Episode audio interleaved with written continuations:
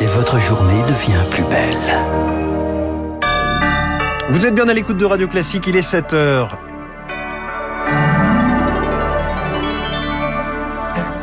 La matinale de Radio Classique avec François Geffrier. Le pire est derrière nous. Les mots rassurants d'Olivier Véran hier soir. Il estime que le pic des contaminations est passé. Omicron, son sous-variant, ont fait le point ce matin sur les risques de réinfection. La réunion en alerte rouge au cyclone. Batsirai est en train de longer les côtes de l'île. Il a déjà fait 12 blessés. La population est confinée. Le pire est à venir d'après le préfet. Et puis la question du handicap dans la campagne. La crise sanitaire a fortement fragilisé les structures spécialisées. Après ce journal, 7h10, les États États-Unis et la Chine imposent leurs lois en matière de normes.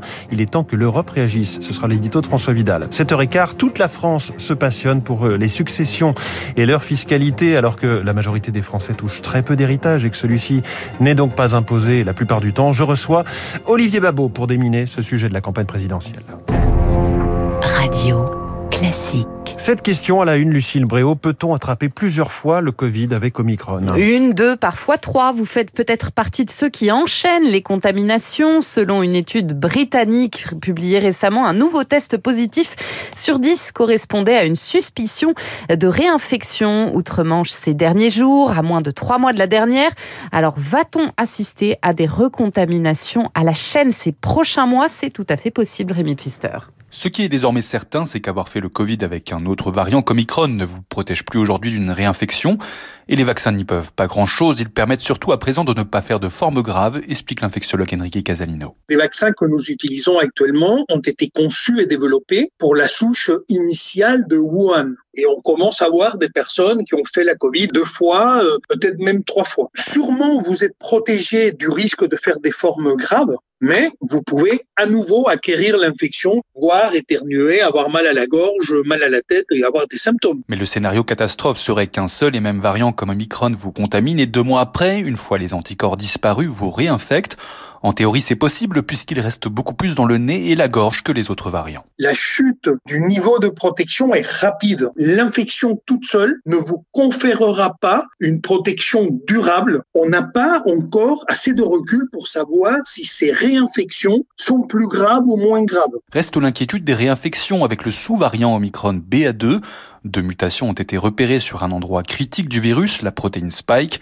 Les études au Danemark ont montré que des patients avaient été infectés par Omicron, puis à peine deux semaines plus tard par le sous-variant BA2. Un scénario confirmé hier soir par Olivier Véran sur BFM TV. Ce sous-variant BA2 représenterait, selon lui, entre 5 et 6% des cas. Le ministre de la Santé qui estime également que le pire de cette cinquième vague est donc derrière nous, interrogé sur le pass vaccinal, il envisage sa fin avant l'été. Il annonce aussi un assouplissement des conditions d'obtention. Si vous avez reçu déjà deux doses de vaccin, que vous attrapez le Covid, le rappel ne sera pas requis. La règle, c'est une infection égale une injection.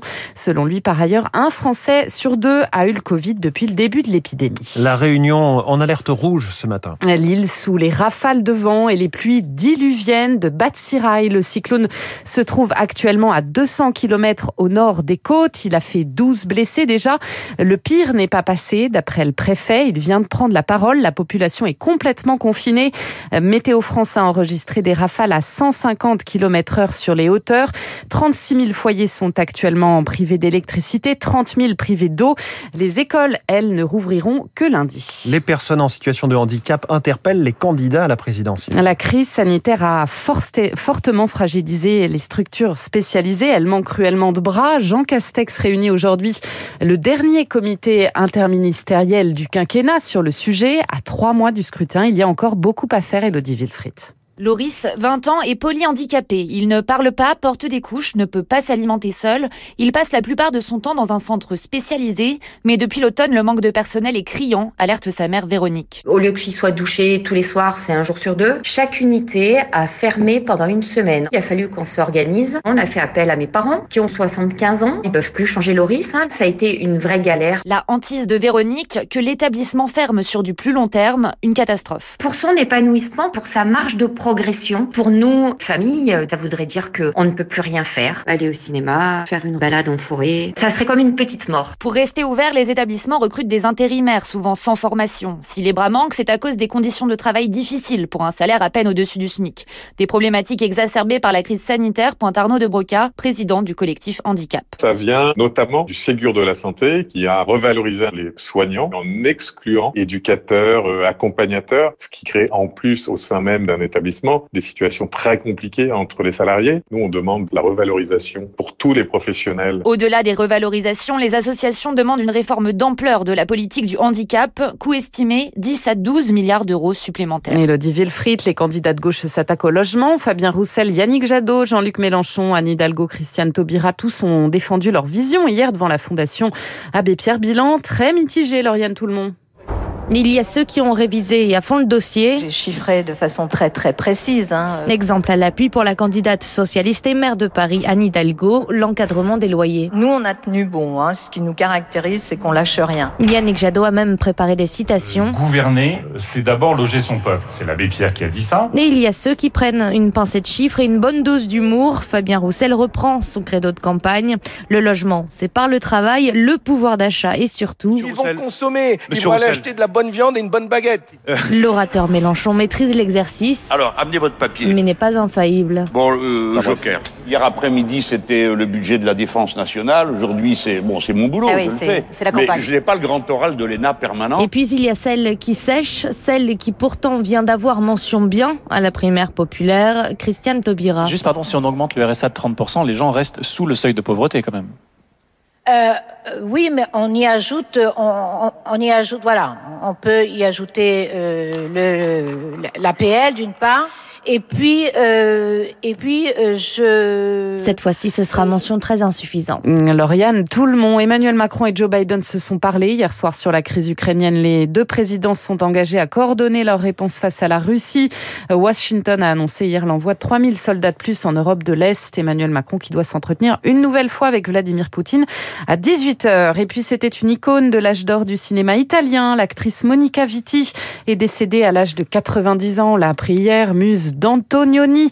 On gardera d'elle, évidemment, cette élégance nimbée de mystère dans l'Aventura, sorti en 1960.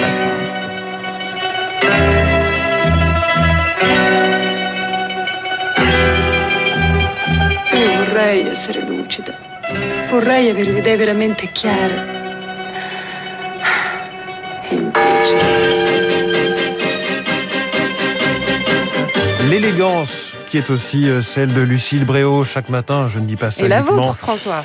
uniquement parce que c'est votre anniversaire. Merci Lucille. Vous revenez avec des bougies pour le journal de 8 heures. D'ici là, Augustin Lefebvre sera avec nous à 7h30. Dans un instant, l'essentiel de l'économie, l'édito de François Vidal, créer de nouvelles normes. La France sait très bien faire, on s'en plaint souvent. En revanche, au niveau mondial, ce sont les règles américaines ou chinoises qui s'imposent bien souvent à l'Europe. Puis cette question, quel est le problème avec les règles actuelles sur l'héritage au point que tous les candidats à la présidentielle veuillent les changer?